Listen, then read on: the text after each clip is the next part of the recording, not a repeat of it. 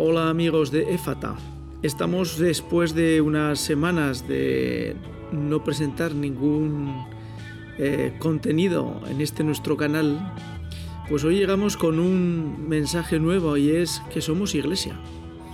Y bueno, pues en este momento en que estamos todos eh, dentro de esta pandemia que será histórica del 2020, pues eh, vamos a hablar de lo que es la iglesia. Y hace unas semanas, eh, hablando con Raúl, ¿qué tal Raúl? ¿Qué tal estás? Hola Eliseo, ¿qué tal? Bien, bien, pues estoy bien, gracias. Muy bien, porque ya sabemos que Raúl pasó su, su, parte de enfermedad y allí, pero bueno, la ha superado y está hecho un león, está hecho un león. Pues estábamos hablando de, de, la iglesia, de la iglesia y claro, en estos tiempos eh, en el que nos han tenido en casa de tal forma que no hemos pisado una iglesia y que los sacramentos han estado retirados y que tampoco hemos podido compartir con los hermanos, pues eh, hemos tenido una experiencia que cuando menos es curiosa, ¿no? Porque eh, hemos dejado de, de vivir esa parte de iglesia que es la que realmente hace iglesia, que es la comunidad y que se sostiene gracias y vía por los sacramentos. Bueno, el tema es complejo porque en otra ocasión hubiéramos empezado este tema por, por un lugar más sencillo, pero en esta situación, Raúl, eh, empezar el, tema de iglesia, somos iglesia, ¿qué, ¿qué, te parece? Bueno, que me parece, pues me parece muy bien, porque hablar de mm, hablar de iglesia es hablar de Cristo, porque son una misma cosa. Entonces, eh, en este canal en el que estamos hablando, pues hablamos de Cristo, ¿no? Y, y no hablar de, uh -huh. de, iglesia, pues ya tardábamos, ¿no? Porque la iglesia es eh, la esposa de Cristo y la iglesia es el mismo Cristo, la iglesia es el cuerpo de Cristo. Por tanto, eh, sin iglesia eh, no hay Cristo, así de claro. Entonces, bueno, habría que diferenciar entre iglesia templo y iglesia, como has dicho tú, comunidad, ¿no? Lo importante aquí es la iglesia comunidad, ¿no? La iglesia cuerpo de Cristo, porque el templo no es tan importante. Lógicamente, eh, los sacramentos y toda la vida comunitaria se desarrolla de, habitualmente en los templos, por eso también lo es, ¿no? Por supuesto que sí. Pero me interesa mucho eh, esta identificación ¿no? entre iglesia y Cristo. Yo creo que es lo, más importante y tal vez lo, lo más desconocido, incluso por los propios cristianos. Eh, vamos eh, con el hecho, con los hechos de los apóstoles, que en inglés son actas, que me gusta más actas que los hechos de los apóstoles, porque actas describe muy bien lo que contienen y son las actas de la iglesia primitiva, escritas por San Lucas y que nos dejan una visión perfecta de lo que fue esa iglesia que ni siquiera era iglesia, ni siquiera era consciente de ser iglesia, sino que caminaban detrás de Cristo, de aquel que resucitó y predicando tal y como les indicó. Eh, podemos eh, pensar, eh, aspirar un, un cristiano normal y corriente que leyendo los Hechos de los Apóstoles podemos conocer y reconocer la iglesia actual. Debería, debería. No debe, o sea, me refiero, el paso del tiempo no debería diferenciarnos demasiado de esa comunidad primitiva. Cierto es que, claro, al principio eran, eran pocos y ahora somos millones, gracias a Dios también, por otra parte, ¿no? Pero sí que es verdad que, aun siendo millones, mm, ese espíritu de estas comunidades primitivas, que dice los hechos de las actas, como dices tú, de los hechos de los apóstoles, que dice que lo tenían todo en común, que, que se reunían, etcétera, tal bueno, pues eso es posible, creo que sí. Y yo creo que no solo es posible, sino que es necesario, es necesario. Porque si no, si no al final uno acaba hablando de iglesia de una manera muy abstracta, de una manera muy, muy jurídica. Eh, se habla de la comunidad, de la comunidad eclesial, etcétera, de manera también muy abstracta, muy de documentos eclesiales y demás, pero que mmm, a veces cuesta ver que exista esa comunidad un poco con esa, con esa esencia que tenía en los hechos de los apóstoles, de estas comunidades primitivas. Pero eh, sí, es cierto que cuesta verlo, pero uh -huh. que sí existe. Yo por lo menos puedo decir que sí, que lo veo. Eh, aquí tendríamos dos situaciones en las que es, es, complicado, es decir, eh, es complicado porque por cuando, cuando eh, yo como padre les explico, les hablo a mis hijos, a mis hijas, de, de, lo que es la iglesia, que evidentemente no me siento y empiezo a decir, a ver, página 1, os voy a contar qué es la iglesia. No, es decir, pues aprovecho cuando ellas preguntan o cuando viene el caso, pues hablo de lo que es la iglesia. Y lo que veo que es complejo el explicar, por una parte, cómo vivir en la iglesia como, como lugar de encuentro eh, con los sacramentos, porque claro, la iglesia ya ha evolucionado y, tiene una liturgia y unos sacramentos de una riqueza que superan en mucho a lo que los propios apóstoles podían vivir, a pesar de que los sacramentos que hoy vivimos todos proceden de lo que la iglesia primitiva vivió. Y luego, por otra parte, tenemos el hecho de lo que eh, dentro de los hechos de los apóstoles se vive, que es la comunidad. Es decir, fundamentalmente en los hechos de los apóstoles no se ven tanto los sacramentos, porque eh, eh, hay que leer muy bien los hechos de los apóstoles para descubrir dónde se encuentran los sacramentos que la iglesia primitiva ya empezaba a vivir y que nosotros los hemos convertido en liturgia y en rito. Pero lo que destaca en ese momento es la comunidad. Entonces, eh, el planteamiento eh, con el confinamiento que se nos ha quedado es que ni hemos podido vivir la comunidad, ni hemos podido vivir los sacramentos, nos hemos quedado en la oración y nos hemos quedado recluidos en nosotros mismos y en nuestra pequeña iglesia doméstica el que la tuviera. Eh, ¿De qué forma un cristiano, Raúl, puede renacer de esta situación en la que se nos ha puesto el espejo de sacramentos y comunidad como elementos eh, necesarios para poder vivir realmente dentro de Yo pienso que lo triste es que, mm, que, esta situación de confinamiento mm, en el que la fe ha, quedado reducido al final a una práctica privada de uno solo con Dios en su casa, por desgracia, creo que no hay tanta diferencia con la mayoría de los cristianos que viven así su fe, de una manera muy particular, de una manera muy individualista, en la que yo me entiendo directamente con Dios, yo me apaño con Dios, yo hablo con Dios, y bueno, pues no necesito eh, cuando hablamos de comunidad, eh, mucha gente dirá que yo no necesito comunidad, yo no necesito estar con más gente para, para relacionarme con Dios. Incluso algunos podrán decir que ni siquiera necesita los sacramentos. Tal vez el, eh, la Eucaristía de los domingos puesto que se trata de un precepto de obligado cumplimiento por la Santa Madre Iglesia y que, bueno, pues por ser un pecado grave, mucha gente, eh, por cierto temor, pues eh, sigue acudiendo a misa, ¿no? Pero, por ejemplo, el sacramento de la reconciliación, la confesión, mucha gente lo ha abandonado. ¿Qué quiero decir con esto? Mm, que no es posible ser cristiano sin vivir en comunidad, porque esto lo tenían muy claro los primeros cristianos. Para los primeros cristianos estaba claro que el otro es Cristo. O sea, el otro hermano, el que está al lado, es Cristo. De manera que no se podía ser cristiano si no se veía un cristiano. O sea, ¿cómo se accedía a la iglesia eh, en, la comunidad primitiva? Se accedía pues viendo a un cristiano. un cristiano en su vida natural, en su vida normal, en su trabajo, en sus en sus cosas diarias, se relacionaba con otras personas y estas otras personas veían, veían en esa persona algo diferente, que se relacionaba de una manera distinta a la mayoría de las personas, que su forma de vivir, su forma de actuar era distinta, estaban viendo en el fondo a Cristo. Y eso es lo que les llevaba a la iglesia. Eso es lo que les hacía, ese olor, ese olor a Cristo, les hacía eh, precisamente eh, sentir esa atracción para acercarse a la iglesia. Por eso es tan importante una comunidad. Una comunidad es, eh, pues, eh, en el fondo es un pueblo, es un pueblo mm, en el que vive Cristo. Y viendo esa comunidad, eh, cómo se relacionan, cómo, se, cómo se cuidan, cómo rezan los unos por los otros, eso atrae, eso atrae a las personas. ¿no? Una persona que vive solo, que hace sus ritos personales y demás, difícilmente puede atraer a, a otras personas a la iglesia, que al final es lo que nos interesa, ¿no? no, se eh, este apostolado, esta llamada, esta evangelización, es algo que Cristo nos ha encomendado, ¿no? que es eh, anunciar, anunciar su evangelio a todas las gentes. Así lo dijo él.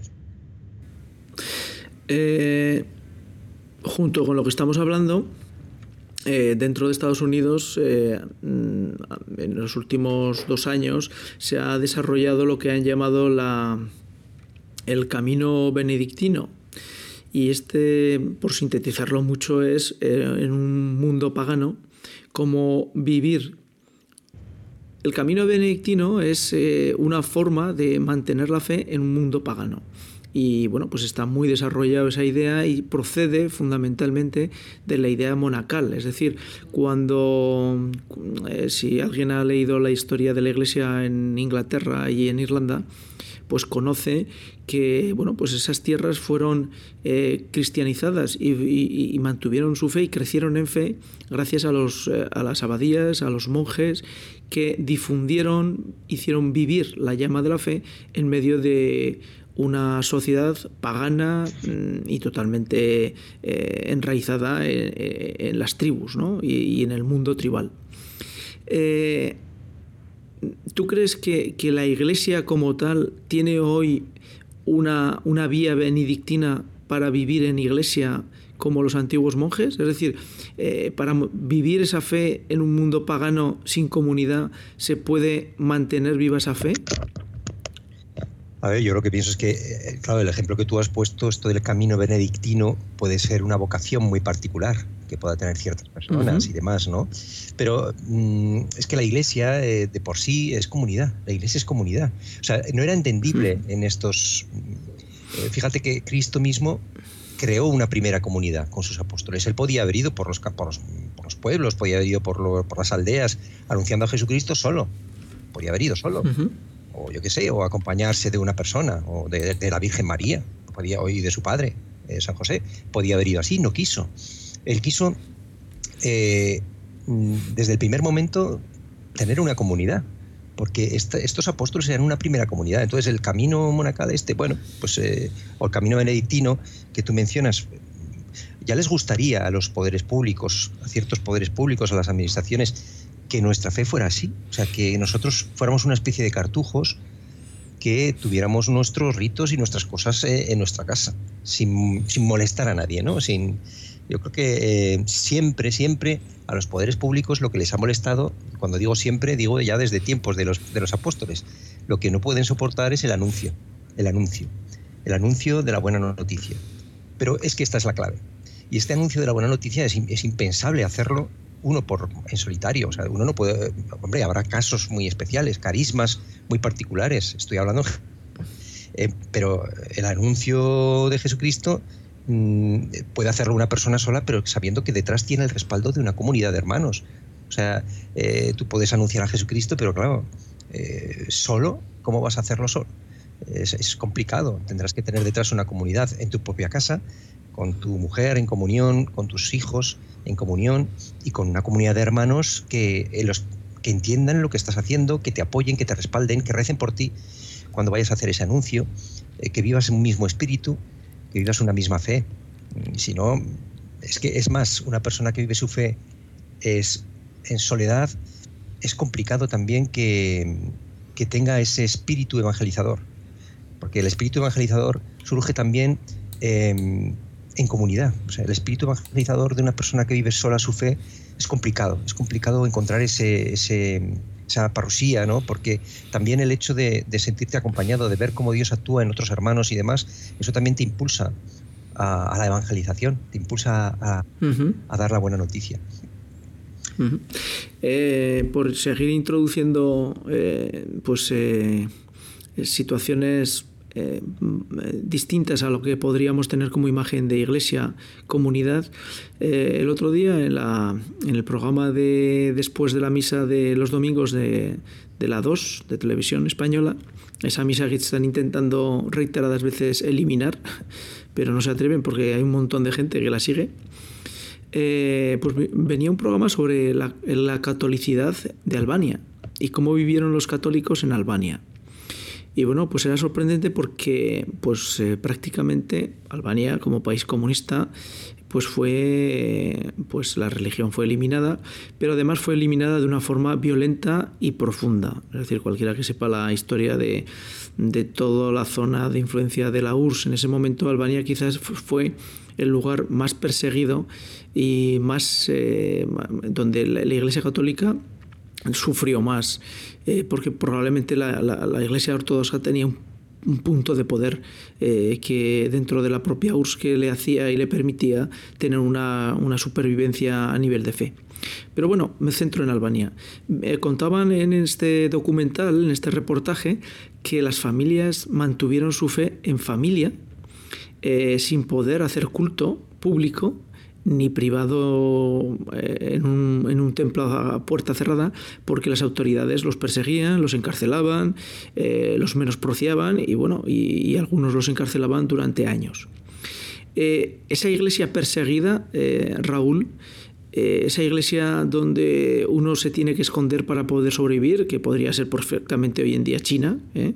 aunque en los medios de comunicación nadie lo quiere hablar y nadie lo quiere decir, China es un país comunista donde se persigue a los católicos y donde la iglesia, comunista, la iglesia católica nacional está dirigida por el Partido Comunista.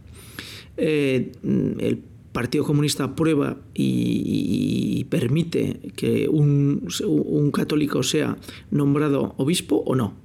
Es decir, es una intromisión política 100% del Partido Comunista en la Iglesia Católica Nacional o la Iglesia Nacional Católica China.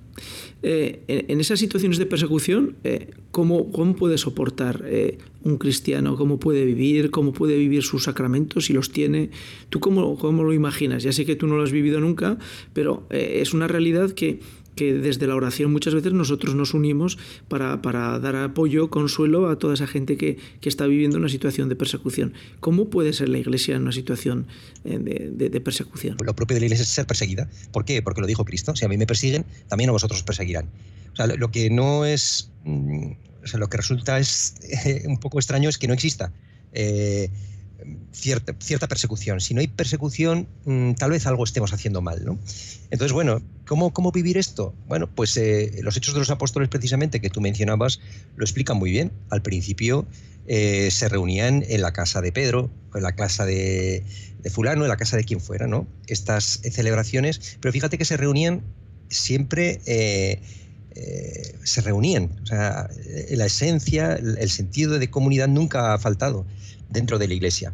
O sea, uno no, por, por el hecho de que haya persecución, mm, fíjate, en las persecuciones que había en tiempos de, Cristo o al, de los tiempos posteriores a Cristo, eran persecuciones en serio.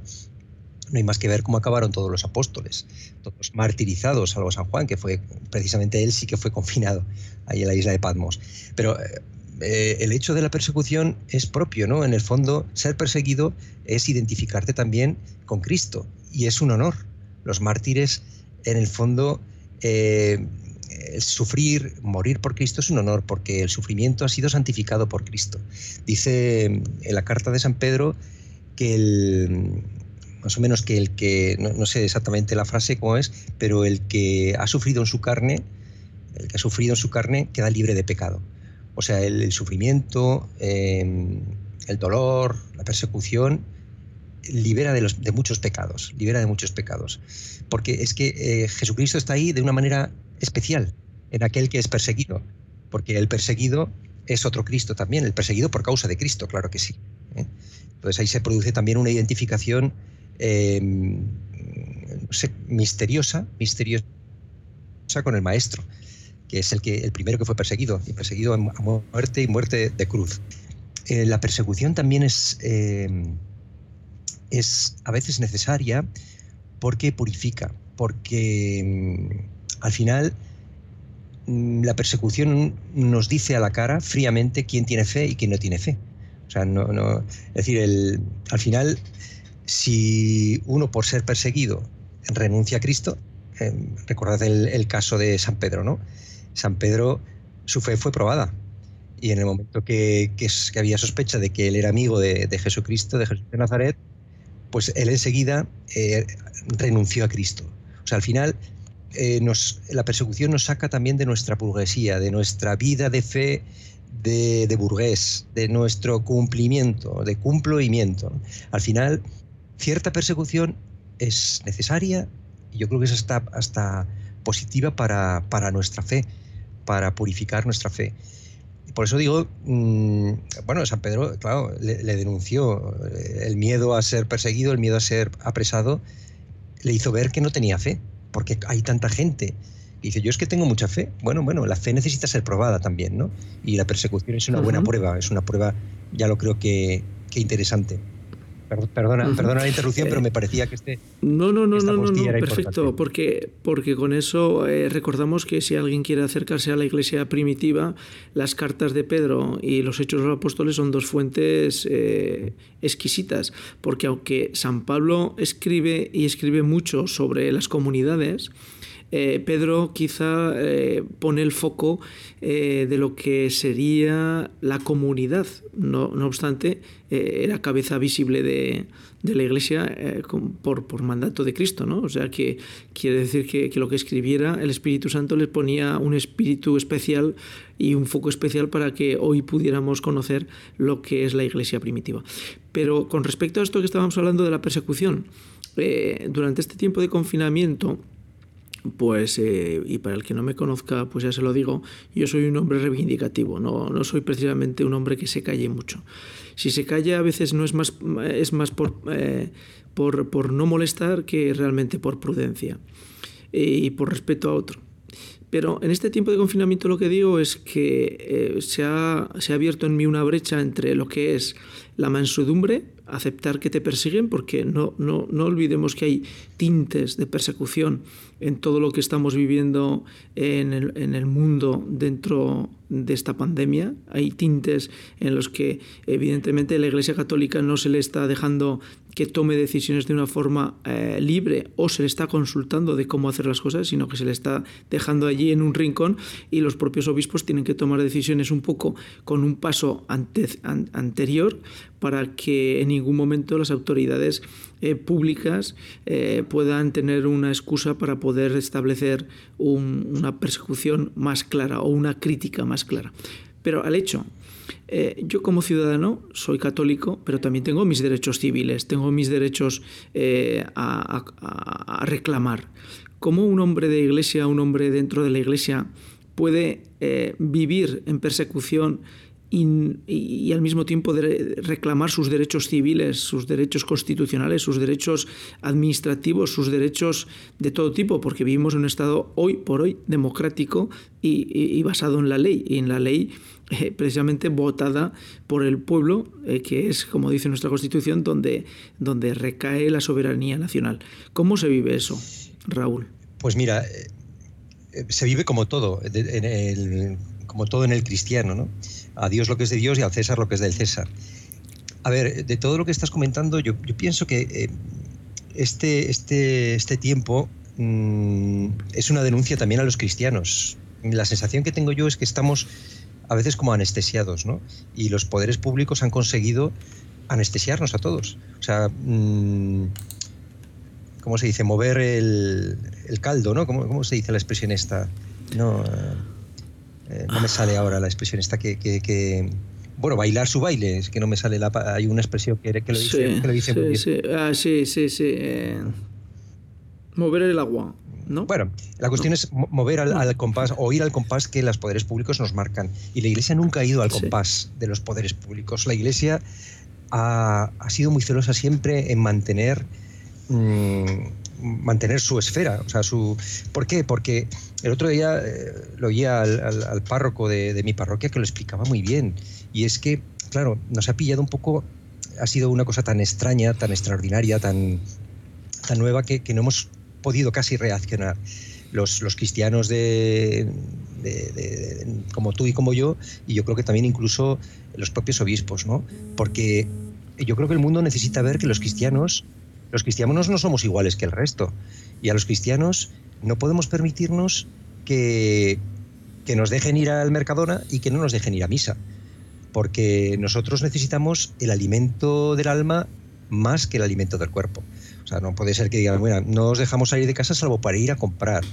Bueno, pero es que resulta que en el Mercadona hay más riesgo de contagio que en una parroquia. Una parroquia el lunes, me refiero. O sea, tú ir a una misa el lunes con las medidas eh, por supuesto, de precaución, tiene menos peligro que ir al Mercadona. Eso está clarísimo. y, nadie, y la sensación que tengo es que nadie ha dicho esto. Otra cosa es que luego eh, no nos dejen, pero levantar la voz incluso, incluso, eh, era una buena oportunidad de desobedecer. Eh, y entiéndeme, Eliseo, yo eh, apuesto, tú has dicho que eres reivindicativo, yo creo que no demasiado, pero hay que obedecer a, hay que obedecer a Dios antes que a los hombres.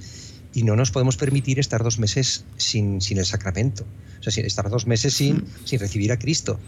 ¿Por qué? Porque lo necesitamos, porque es que, eh, que, es que, es que antes se jugaba la vida, o sea, Tarsicio y tantos mártires que se jugaba la vida por dar la comunión ¿Por qué? Porque dar la comunión es dar a mm. Cristo. Nosotros, eh, porque es que eh, sin el domingo, sin el Señor, sin el Señor eh, nos morimos, no tenemos vida. Nosotros creemos que la vida nos viene, la vida nos viene del Señor. No nos viene de comer carne ni de comer pescado. Eh, podemos estar más tiempo. Bueno, el cuerpo lo necesita, necesita su alimento también, pero el alma también. Si no nos convertiríamos en, monstruos. Necesitamos esto. Por tanto, hmm. ¿cómo convivir esto de los derechos civiles? Bueno, pues nosotros respetamos en todo eh, a las autoridades, pero cuando se hay que desobedecer a, las autoridades cuando se trata de obedecer a Dios. Hay una ley superior a la ley que nos dan los gobernantes. Claro, si ahora los gobernantes te dicen que no vayamos a misa, ¿qué, no, ¿qué vamos a hacer? ¿Obedecer? Pues habrá que desobedecer. Es que este confinamiento ha sido dos meses, pero imagínate que es de dos años. Nos quedaría hmm. y diríamos, bueno, como, como el Papa nos ha dispensado de comulgar, pues no, no hace falta comulgar. seguimos hmm. por, por, internet alguna misa y eso, eso no es, eso no, no es, no es propio de, cristiano. Hmm. Siempre el cristiano ha tenido esta rebeldía, ha sido por una parte, eh, pues como Jesucristo. Jesucristo era lo mismo. Era, eh, era un corderito, pero era un león también, eran las dos cosas. Un cristiano es esto, un cordero y un león. Eh, se hizo cordero, pero eh, se hizo cordero para sufrir, pero se hizo león para vencer. Pues nosotros lo mismo, corderos, o sea, en todo, en todo obedientes, en todo em, acatamos lo que nos digan, pagamos nuestros impuestos, pero somos leones también cuando se trata de defender lo que hay que defender. Y Jesucristo lo hizo también en, su vida eh, en este mundo.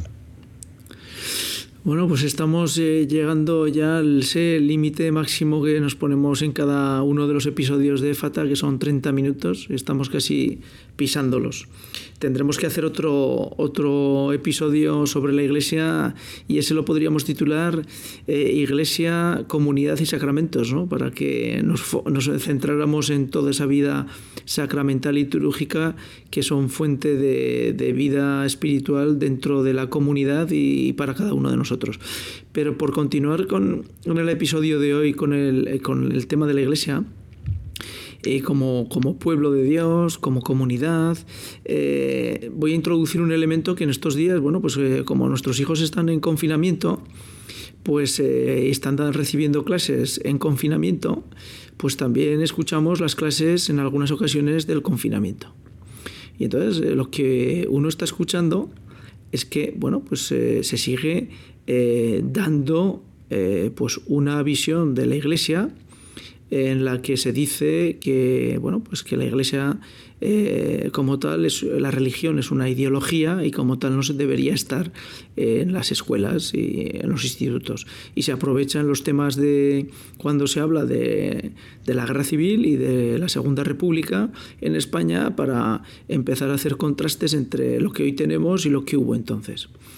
Y a mí me ha sorprendido como, bueno, no me ha sorprendido, me ha, me ha me ha molestado profundamente que se siga eh, adoctrinando a nuestros hijos con un planteamiento de hace casi 70 años y de algo que sucedió entre 1931 y 1934, porque para los que son de, izquierdas, la República de Derechas no existe, es decir, en 1934 ya automáticamente esa República no, tenía, no tenía ninguna legitimidad. Entonces, eh, eh, ¿por qué Raúl en España esto, bueno, pues es una pregunta que si quieres dices pasa palabra y no respondas. Porque en España sigue, eh, hay una parte de la sociedad de, la izquierda que sigue empeñada en levantar ese muro de eh, la iglesia como ideología, como algo negativo, como algo que sojuzga, cuando la realidad que, que realmente tenemos a nuestro alrededor es que la iglesia eh, salvo para tener abiertos comedores públicos y para atender a inmigrantes y salvo para, pues eh, la iglesia lo que hace es atender a sus fieles. ¿Por qué crees que es eso? Esa, esa, esa continua situación extraña. Yo me niego a veces en culpar siempre a, los de fuera. Em, creo que también los cristianos tenemos aquí mucha culpa, porque mm, tú has dicho, esto no es una ideología, eh, el cristianismo, pero es que muchos, eh, yo he visto predicaciones de muchos sacerdotes en los que por una parte o bien se piensa que esto es una especie de, moral, que el cristianismo es solo una moral, una forma de vida, un tipo de valores en los que nos parece que, que, son interesantes y nos adherimos, igual que te adhieres al grupo scout de no sé qué, pues te haces católico, ¿no? Pues porque te gustan las cosas que hacen. Y también por otra parte que somos porque esto que dices tú de, la izquierda eh, política, la izquierda política le parece genial. pues eh, las ONGs tipo la del Padre Ángel, que se preocupan de acoger a los, a los desgraciados y demás, lo cual está muy bien, pero tampoco eso es lo propiamente cristiano. Eso es una, consecuencia de ser cristiano, pero no solo eso es ser cristiano. Eso es poco. Entonces, ¿qué, qué ocurre también dentro de la iglesia? Pues que precisamente pues que no se resalta eh, lo, esencial del cristiano, lo que es propio del cristiano, que es un encuentro personal con Cristo resucitado. Entonces, claro, si, en la iglesia misma hablamos de moral, hablamos de, comedores sociales como si fuera lo único bueno que hace la iglesia, como si fuera lo único bueno que hace la iglesia, que eso es lo, eso es lo que te dicen precisamente los enemigos de la iglesia. Dicen, la iglesia está muy mal, salvo aquellos que se dedican a dar de comer a los pobres. Bueno, eso está muy bien, pero eso no es lo más importante que hace la Iglesia. Eso es una consecuencia propia del amor, del amor, pues eh, el amor, eh, pues, pues eh, ¿y cómo sale el amor? ¿De dónde viene el amor? El amor es, el amor es Dios. Eso es lo más importante, el amor es Dios. Entonces, hemos olvidado esto, ¿no? En el fondo queremos dar de comer a los pobres sin Dios. Entonces eso no es propio, no es propio del cristiano. Aquel que da de comer a los pobres y no está Dios será una persona que no, no, tiene por qué ser cristiana. Hay mucha gente que da de comer a los pobres y lo hace muy bien. Entonces se ha perdido filantropía, claro, pero no, no es lo propio del cristiano. ¿no? Lo propio del cristiano es eh, que pueda salir del amor porque el amor es Dios, ¿no? porque Dios vive en él, porque ha tenido este encuentro personal con Cristo resucitado, que ha cambiado su vida, que ha dado un giro absoluto en su vida, porque empieza a vivir Cristo en él y por tanto es una nueva persona, una nueva realidad. Y esto, em, pues posiblemente porque no sé si, muchos em, dentro de la iglesia no han tenido este encuentro y a lo mejor esto que estoy contando le suena chino, pero esto no es una opinión mía, esto lo dice también la propia iglesia, ¿no? En sus documentos, cuando, cuando explica qué es la fe, ¿no? Por eso digo que, bueno, pues por una parte estaría lo del trigo y la cizaña, me parece, y por otra parte em, esta confusión a veces de lo que significa ser cristiano, ¿no? y que es por una parte pues el, vivir una ideología, vivir una, moral, una serie de conductas interesantes que me vienen bien para mi, para mi vida personal, mi crecimiento personal, como si fuera, pues yo qué sé, pues igual a unos les gusta el yoga para su relajación, o a otros les gusta el mindfulness, pues a otros dicen, no, yo me relajo rezando, ¿sabes? O, y, por otra parte, y por último, el tema este de, de la asistencia social, ¿no? que, es una mínima parte y es sobre todo una consecuencia de, lo que es un cristiano, pero no es, eh, no, es lo, fundamental, ni muchísimo menos. Bueno, pues amigos, eh, como yo les digo a mis hijas, si decidís ser cristianas, eh, os vais a meter en un buen lío, porque esto de seguir a Cristo no es nada sencillo. No es nada sencillo por la controversia en la que con este final hemos dejado claro que, vive el cristiano en una sociedad moderna y actual y que a lo largo de la historia se han sucedido periodos exactamente igual de modernos y actuales que ahora. Y además de eso, bueno, pues es ese encuentro con Cristo que señalaba Raúl, que es la esencia del cristiano. Si no hay encuentro con Cristo, no hay cristiano y tampoco nunca habrá iglesia. Y el que no se sienta, perdona Eliseo, el que no sienta en su vida alguna mm, pequeña persecución, tal vez debería preguntarse si, si, si está siendo del todo cristiano. ¿no? Pues nos quedamos, nos quedamos con, esa, con esa frase que, para meditar que, es muy interesante. si, no si no sufres persecución, si no te sientes perseguido, probablemente tienes que empezar a reflexionar dónde estás como cristiano. Oye, nos emplazamos pues a, hablar de la iglesia, comunidad y vida sacramental litúrgica en esta iglesia tan rica que tenemos, tan llena de, de vida y de luz con el Espíritu Santo que está al caer. En breve nos viene. Claro que sí, ah, podemos hacer una segunda parte sobre ese tema, me parece muy bien. Perfecto, perfecto. Pues Raúl, eh, nos despedimos con aquellos que nos quieren seguir y escuchar y gracias por estar ahí como siempre y un abrazo fuerte. Otro, otro. Chao, chao.